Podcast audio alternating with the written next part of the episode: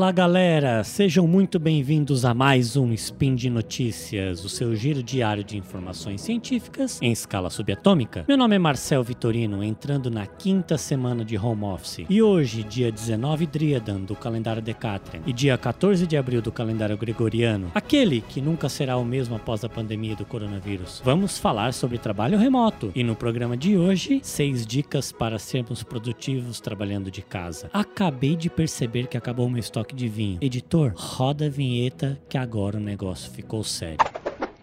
Speed Notícias.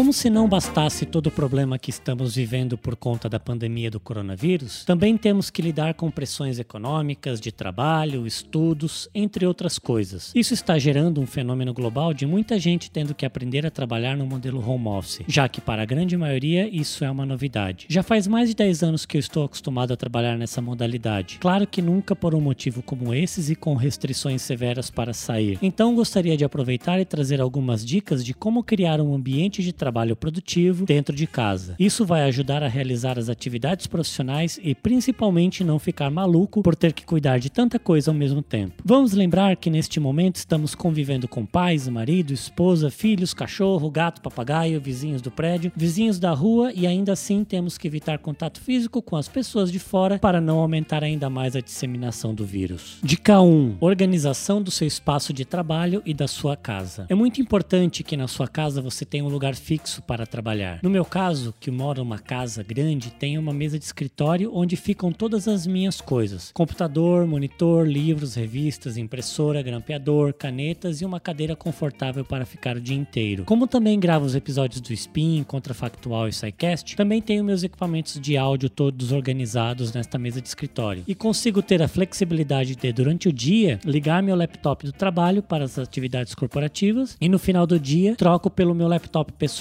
para fazer as outras atividades, sejam elas de lazer ou de gravações. Claro que essa não é a realidade de todo mundo, por isso é importante ter um lugar onde esteja confortável o suficiente para executar as suas atividades, pois já é um desafio o fato de estar distante das pessoas, então o ambiente de trabalho precisa ajudar ao máximo sua produtividade. Se for a mesa de jantar, por exemplo, tente encontrar uma forma de converter o espaço da maneira mais fácil possível entre a mesa de trabalho e mesa de jantar, sem que impacte fortemente uma coisa ou outra. Também é importante que a casa esteja organizada, sem brinquedos espalhados por todo lugar para quem tem crianças, para ter a sensação que está de fato em um escritório executando atividades de trabalho. Se estiver dividindo o espaço com mais pessoas que trabalham, tente criar ambientes diferentes para cada um e que tenha algum tipo de barreira física, como parede ou porta. Essas barreiras dão a sensação de privacidade e são importantes quando é preciso participar de alguma reunião ou videoconferência. Também é fundamental respeitar o espaço do outro. Não é porque está em casa que a pessoa está disponível para você. Então, sempre que for conversar, pergunte se é possível ou tente criar uma agenda em comum com momentos de pausas para um café ou um bate-papo. Dica 2: fazer lista de tarefas. É bastante comum fazermos uma relação das tarefas e atividades que precisamos realizar durante o dia. E em um ambiente de home office isso se torna essencial, porque precisamos encaixar as atividades do trabalho com as atividades de casa. É importante não nos enganarmos que é possível separar 100% das coisas. Afinal de contas, na hora do almoço precisamos ter a comida pronta, ter aqueles momentos para tomar uma água ou um café. Surge alguma urgência durante o dia, um filho que cai e se machuca, uma conta para pagar, algum mantimento que acabou e precisamos ir até o supermercado ou comprar pela internet. Ter listas de tarefas organizadas é importantíssimo para que tudo seja feito no prazo necessário e para darmos conta sem ficarmos completamente malucos. Igualmente importante é revisar esta lista de tarefas no fim do dia e avaliar se tudo foi executado conforme planejado. Se alguma coisa ficou pendente, entra na lista do dia seguinte como prioridade, pois ficou atrasado. Essa dica parece simples, mas ajuda a ter uma visão de tudo que está acontecendo e também a se sentir motivado por estar executando tantas coisas ao mesmo tempo. Dica 3: de olho no relógio. É bastante comum quando estamos trabalhando de casa alterarmos totalmente o horário de trabalho, começando muitas vezes mais tarde e também encerrando as atividades mais tarde. Na medida do possível, é muito importante fazermos os horários com a rotina que já estamos acostumados acostumado para ganharmos produtividade. Acordar no horário de costume, tomar banho, tomar café da manhã, lembrando que uma boa alimentação é muito essencial. Claro que estando em casa, as coisas tendem a ser mais soltas e flexíveis, mas é muito valioso não alterar tanto essa rotina para que as coisas funcionem adequadamente. E quando tudo isso acabar, seja fácil a readaptação ao ambiente de trabalho. Falamos de alimentação, então lembre-se de fazer uma hora de almoço, se levantar de vez em quando para ir ao banheiro, tomar água, um café, um chá, fazer um alongamento, entre outras coisas. Se estiver com criança em casa, a coisa se complica ainda mais porque elas precisam fazer lições de casa todos os dias, e isso leva tempo. Então é necessário encaixar um horário para fazer essas atividades e dividir a responsabilidade com outras pessoas que estiverem em casa nesse momento. Dica 4: vista-se adequadamente. É bastante tentador estar em casa e ficarmos de pijama o dia todo, ou ainda de bermuda e chinelo. Como normalmente não nos vestimos assim no nosso dia de trabalho, precisamos passar a mensagem para o nosso cérebro que estamos nos preparando para as atividades que vêm por aí. Se você costuma usar uma calça jeans, tênis e camiseta para trabalhar quando vai para o escritório, tente fazer o mesmo trabalhando de casa. O importante é criar um ambiente que seja o mais parecido com o de costume. Estar vestido adequadamente também é fundamental quando precisamos participar de alguma videoconferência. Nada de estar de camisa social na parte de cima e só de cueca, de calcinha ou de pijama na parte de baixo. Lembre-se que você está trabalhando e que por algum motivo você pode precisar se levantar para atender alguma urgência ou pegar alguma coisa que está fora do seu alcance. Com a câmera ligada, uma cena constrangedora pode acontecer. Dica 5: de olho na segurança. Para quem está acostumado a trabalhar em um escritório, é importante levar em consideração a infraestrutura que essas empresas possuem, com redes corporativas, protocolos de segurança, firewalls, antivírus, não contra o coronavírus, e todos os pacotes de softwares que normalmente fazem parte de seu portfólio. Quando trabalhamos a partir de casa, é muito difícil e muitas vezes impossível replicar o mesmo ambiente seguro que temos em um escritório corporativo. Grandes empresas investem muitos recursos em segurança e têm infraestrutura bem definida com acesso via VPN, as Virtual Private Network próprias. Ter uma VPN própria custa muito dinheiro, mas existem várias soluções disponíveis no mercado por um custo bastante razoável e que vale a pena contratar, ao menos temporariamente. Também vale muito a pena observar os recursos que estão sendo usados para reuniões remotas e mesmo para as videoconferências. Recentemente, um aplicativo de videoconferências chamado Zoom ficou bastante famoso pela sua simplicidade em criar salas de reuniões e pela facilidade em criar os links de acesso a essas salas para seus usuários. Para se ter uma ideia da explosão do uso dessa ferramenta, antes da pandemia, a quantidade de usuários ativos na ferramenta estava em torno de 10 mil por mês e num súbito pulou para 200 mil, um crescimento de 20 vezes sem dar tempo de a empresa se preparar para essa demanda louca. Então tiveram que melhorar sua infraestrutura e contratar mais servidores para dar conta dessa alta demanda. Porém, grande parte da preocupação com segurança ficou esquecida. Alguns exemplos de falhas que valem citar. Os links que eram compartilhados com os usuários não exigiam senha para acessar as salas de conferência. Dessa forma, esses links poderiam ser enviados para qualquer um, mesmo fora das empresas, e as pessoas poderiam acessar essas salas e participar de reuniões estratégicas sem ser funcionário. As reuniões permaneciam gravadas nos servidores da Zoom e poderiam ser acessadas pelo mesmo link a posteriori. Assim, era muito fácil encontrar vídeos de reuniões importantes sendo acessadas indevidamente na internet. As pessoas postavam selfies nas redes sociais mostrando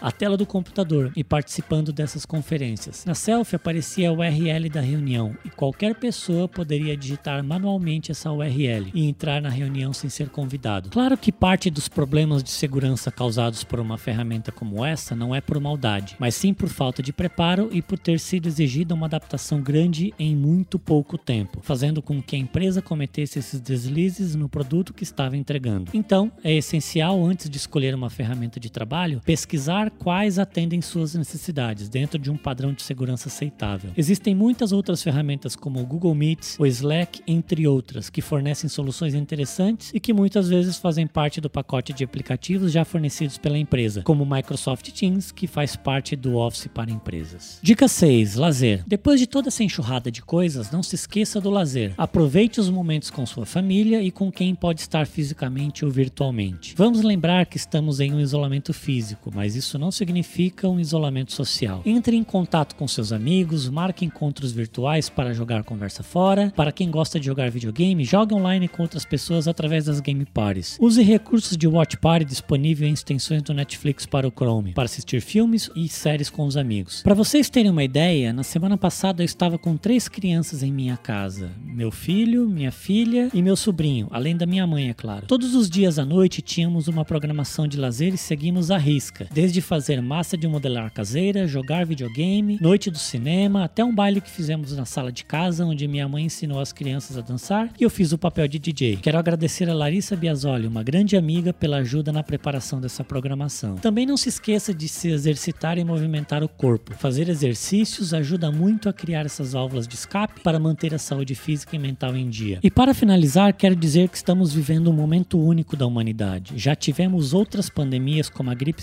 espanhola no início do século XX e duas grandes guerras que afetaram muito tanto a saúde como a economia mundial. Porém, nenhuma delas estávamos tão evoluídos tecnologicamente para passar por esse momento e manter as coisas funcionando, mesmo que de forma reduzida. Então vamos ficar em casa, ter paciência e exercitar o cérebro para termos ideias criativas e sairmos melhores dessa situação. Quando digo melhores, quero dizer como humanidade. É isso aí, meus amigos. Por hoje é só. Quero lembrar que os links comentados neste episódio estão no post. Deixe lá seu comentário, elogio, crítica, declaração de amor, afago ou mandem algumas garrafas de vinho para repor meu estoque aqui. Lembra ainda que este podcast só é possível acontecer por conta do seu apoio no patronato do SciCast, tanto no Patreon quanto no Padrim e também no PicPay. Desejo a todos um excelente dia, um grande abraço e até amanhã!